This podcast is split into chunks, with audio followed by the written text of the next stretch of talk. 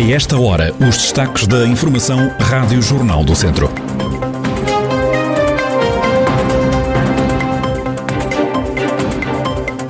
Seguro tem que pagar as indemnizações aos familiares das vítimas do acidente em França, uma colisão que ocorreu em 2016 e que tirou a vida a várias pessoas da região.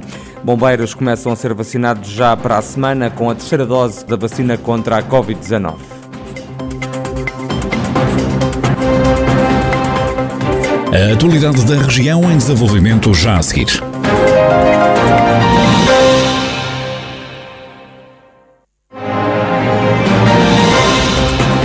Noticiário Rádio Jornal do Centro, edição de Ricardo Ferreira.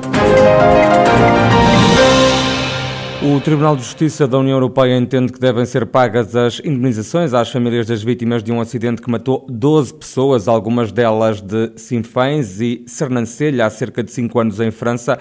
Do choque frontal entre uma carrinha que transportava imigrantes e um caminhão, sobreviveu apenas o condutor. O Tribunal de Justiça da União Europeia emitiu um despacho favorável às famílias das vítimas, é o que revela o advogado das vítimas, Filipe Santos Marques. O processo foi para Coimbra no âmbito do recurso e a relação de Coimbra veio dizer alto lá, isto é matéria comunitária, vamos, a título de reenvio prejudicial, enviar isto para o Tribunal de Justiça da União Europeia, que veio agora proferir esta decisão, que diz que as invalidades do contrato não podem valer contra os resultados. Portanto, permites quer dizer o quê? Que qualquer invalidade do contrato não pode ser usada para evitar o pagamento ou para obstar ao pagamento da indenização aos resultados. Independentemente de ser nulo, de ser contrato de transporte ilegal e mesmo que as pessoas soubessem que o contrato era ilegal.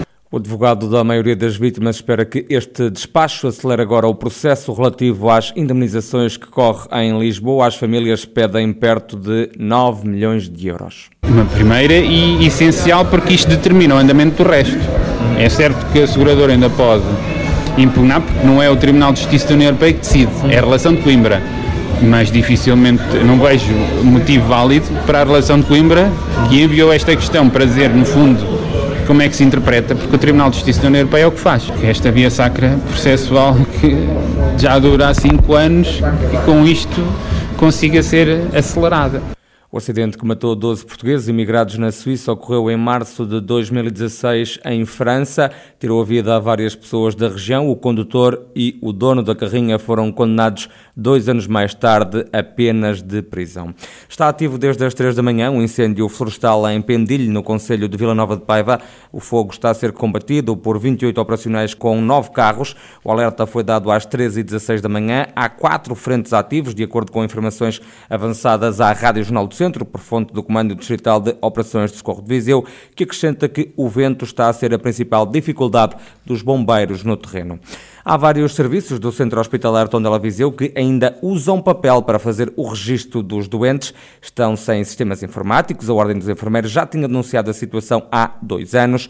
Na terça-feira voltou a alertar a administração do hospital porque nada mudou, lamenta o presidente da secção regional do Centro da Ordem dos Enfermeiros, Ricardo Correia de Matos. Não se trata só dos cuidados intensivos, estamos a falar do serviço bloco operatório, recobro, cuidados intensivos, bloco de partos e urgência obstétrica, que desde há muito tempo uh, que estão a funcionar em registros em papel. Portanto, nós já há cerca de dois anos alertámos o Conselho de Administração para as consequências negativas deste método de trabalho. Uh, Foi-nos reportado na altura que estariam a aguardar a orçamentação para os equipamentos de suporte ao, portanto, ao sistema informático, situação que se mantém até à data e, portanto, neste momento, não só fruto da pandemia, mas também dos vários graus de exigência, nomeadamente do regime geral de proteção de dados, eh, obriga a que o, o, o, hospital evolua para uma informatização de todos os registros. Ricardo Correia de Matos, presidente da secção regional do Centro da Ordem dos Enfermeiros, apontou o dedo à administração do Centro Hospitalar Tondela Viseu, também às chefias dos serviços,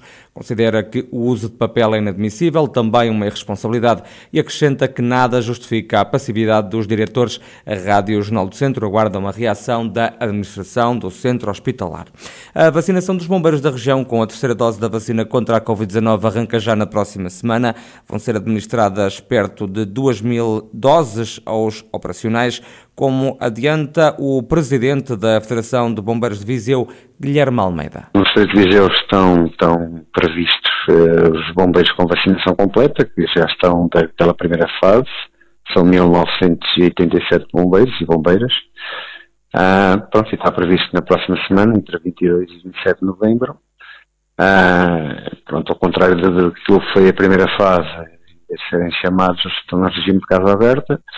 Os bombeiros cumprem esses requisitos, uh, precisam-se de uma declaração do comandante, a fim de tomar a vacina, de, neste caso, a terceira dose de Covid e também da gripe, se assim o entenderem, e tomarão as duas doses, uh, pronto, naquilo que cumprindo os requisitos. Os bombeiros vão ser vacinados nos centros de saúde, também de vacinação do respectivo Conselho. Guilherme Almeida mostra-se satisfeito por agora os bombeiros terem sido dados como prioritários na toma da dose de reforço. Ao contrário daquilo que foi pela fase inicial, e obviamente foi complicado para todos, pronto, agora congratulamos com esta decisão e com esta definição de, de prioridades, ah, pronto, na verdade sempre estivemos nesta, nesta, nesta uh, uh, nesta, nesta primeira linha, digamos, neste contacto com, com a pandemia e continuamos a transportar doentes Covid.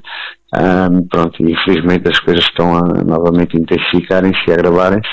Uh, e para nós, como é óbvio, é sempre uma preocupação e é importante mantermos estes homens e mulheres uh, nas melhores condições para dar resposta na eventual situação que se possa agravar e estarmos sempre prontos a dar resposta. É isso que, que é importante e estando, estando digamos que, uh, salvaguardados, uh, podemos, podemos estar mais preparados e, e, manter os planos de contingência dos, dos corpos, neste caso, dos quartéis, uh, e manter sempre o máximo de operacionais disponíveis e em condições para dar resposta àquilo que é a proteção e o socorro. Guilherme Almeida, presidente da Federação de Bombeiros do Distrito de Viseu.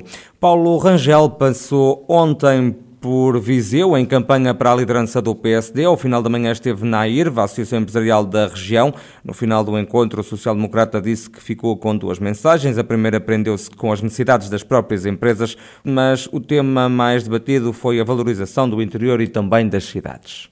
É o caso de Viseu e da região de Viseu e a ideia de que é preciso criar a questão dos acessos, temos nomeadamente a ligação a Coimbra, que é um problema ao sul, que é um problema importante, a questão da ferrovia e do eixo que irá de Aveiro a Vila Formoso, em que, em que obviamente eh, Viseu terá um papel uh, relevante. Uh, e, portanto, este tipo de, de, de questões, até questões para fixar aqui trabalhadores qualificados, massa crítica, trabalhadores na área da inovação, é importante também também a questão dos cuidados de saúde e, por exemplo, eh, a questão, como nós sabemos, da valência oncológica que tem trazido tantas dificuldades uh, aqui à, à, região de Viseu, obrigando a transportes sistemáticos para Coimbra não nas melhores condições. Aos jornalistas, Paulo Rangel acusou ainda o governo de alguma incompetência e ineficácia na administração da terceira dose da vacina contra a Covid-19.